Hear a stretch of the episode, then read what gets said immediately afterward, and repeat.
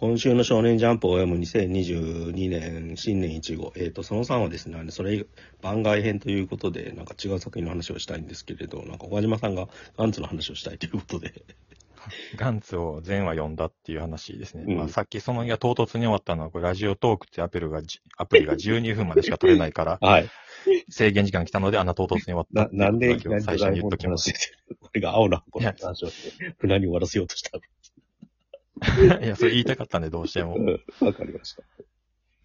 ガンツをはいなんか、なん、なんなんかのきっかけで、全話読み直したんですけど、なんか前、以前読んでた、まあ、連載でも読んでたんですけど、うん読み返、読んだ時よりも、なんか、いろいろ発見があったっていうことなんですけど、えあれが、えっ、と、連載が結構長かったですよね。いつからやってたんですかね、あれって。なんか。えっ、と、全体2000でやってた年、作者の奥広也さんでしたっけ？奥広也さん、ヤンジャンなんですけど、うん。2000年から2013年、13年ぐらいやってたっていう、13年もやってたの、あの漫画って。うん、全37巻へえ。なんですけど、この人ってあれですよね。俺なんかは変で知った人ですね。俺もそうですね。変も読んでました。。なんかレレズ、レズビアンの話とかをやってた人っていうか。トランスジェンダーものですか、今で言うと。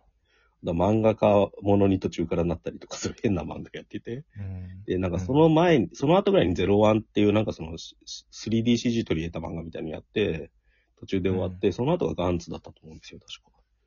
うんだから作者の作画が本格的に 3D になっていったっていうか、デジタルを取り入れてって書いた漫画っていう感じの印象ですね。そうですね。うんあの、まあ、急に異世界に連れて行かれて、バトルロワイヤルさせられるみたいなものの、うんまあ、典型の一つうんなんで、テンプレの一つなんですけど、うんまあ、簡単にあらすじだけ言うと、はい。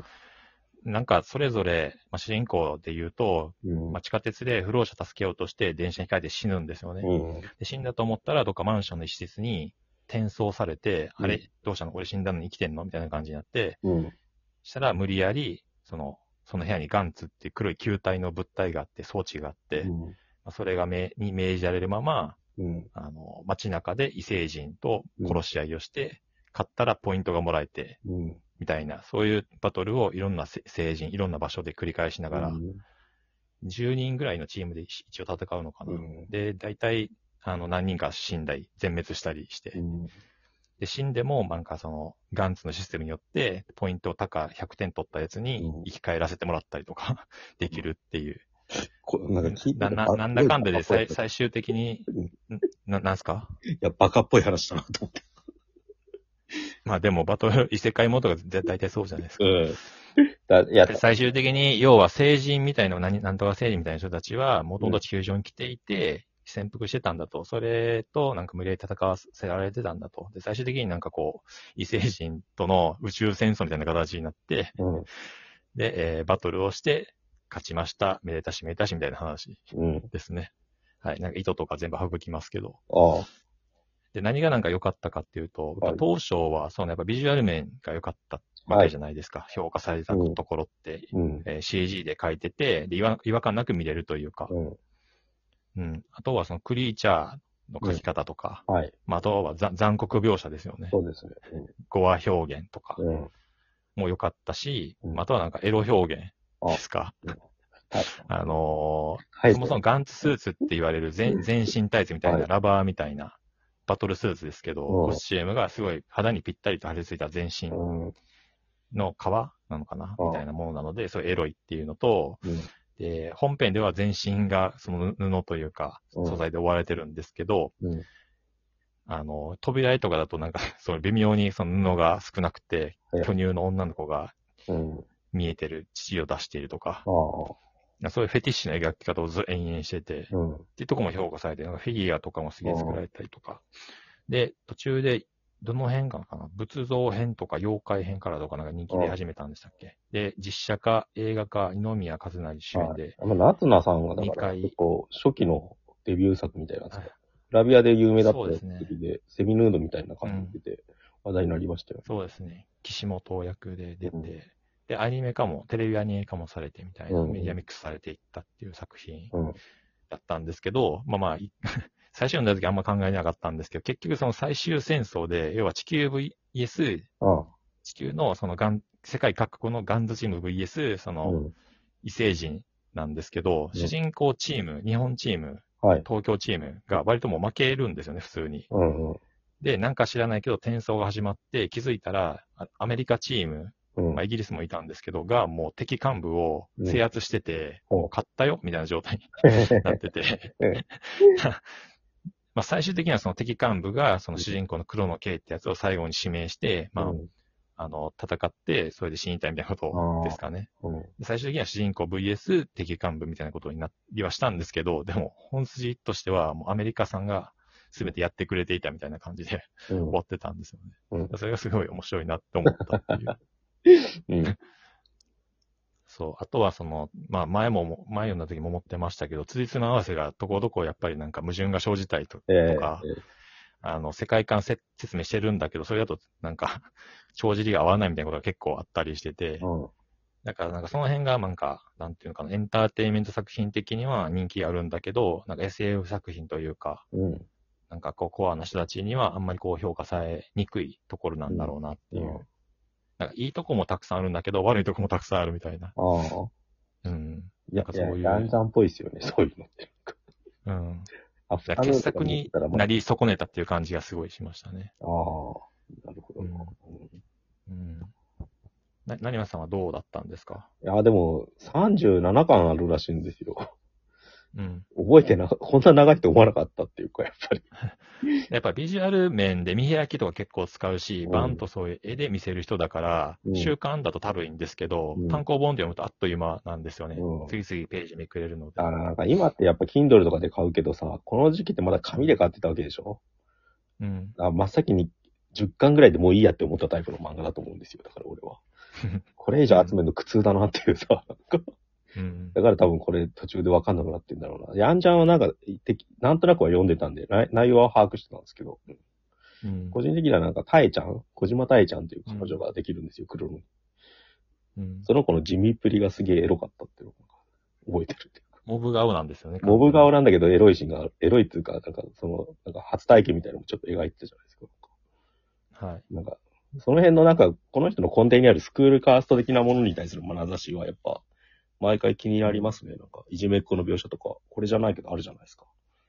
今やってるギガントとか、ギガントもう終わったのか。うん終わりました。あれ、あとが犬屋敷とかあの辺のやつになる。なんか、うん。うん、いじめっ子がなんかその、あいじめっ子、いじめられっ子がなんかさ、すごい力持ったらいじめっ子皆殺しにするみたいなセンスっていうのが、なんか、うん。常に根底にありますよね。なんか。まあなんかでもこう、やっぱり感情表現っていうか、キャラの、うん。あの、キャラ、表情の描き方とか、割とその、結構厳しいなっていうところがあったりするんですよね。まあなんか泣き顔とか、泣き顔連発だなみたいな。最後の方であー、タエちゃん、タエちゃんってずっと泣きながら叫んで走ってる場面ばっかりうんうん。いないですか。とや、だからさっきの坂本デイズと逆ですよね。本当にうん。すごい精密に作ってるんだけど、漫画の表現として豊かかったのとまた違うっていうさ。うん。まあななんか海外受けとかね、結構熱狂的なファンとかいそうな、うん。そういう感じがしますよね。あ、でもこの設定作っちゃったら本当にずっとやれますよね。もうこれで一生食っていけるっていうか。なんか今なんか江戸を舞台にしそうそう劇版ネームだけ書いて、作画が別の人にやらせてるやつがあるんですよね。うん。うん結構ど、ど、どこでも使えるってことですよね、あの設定は。うんうん。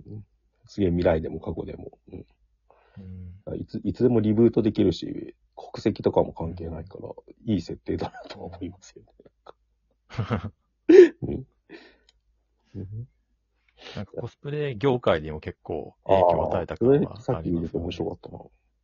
うん。なんかああいうピチッとしたものってあんまなかった、なかったとか、ちゃんと使われてなかった気がするんですけど、割と、だからガンツーが出て出始めた頃うん。の初期のガンツコスプレってあんま良くなかったんですけど、うん。ちょっとクオリティが 上がっていって、うんラバーっぽいとかピッチリした感じとか、うん。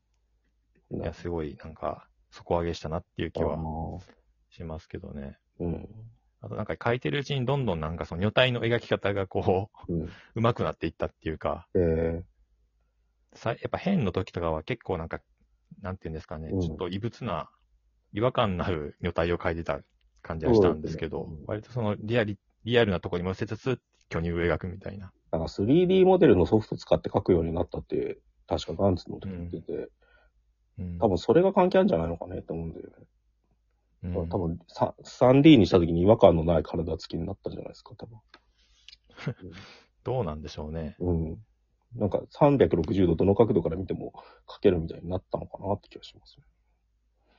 どこまで使ってたんですか？あれ結構なんか書籍あるんですよやってたんですか？なんか、うん。一回だから漫画専門雑誌みたいので紹介しちゃったことによって全部 3D で描いてるって思われちゃったんだけど、なんか、それは違うんだよって、あな、なんかツイッターとか奥さんやってるからうん。出たんだけど、でもでも多分相当使ってはいますよね。明らかに絵柄変わった。んで。もともと上手い人ではあったんですけど、なんか、うんうん、だからガンツ以降は本当違う漫画になったって気がします。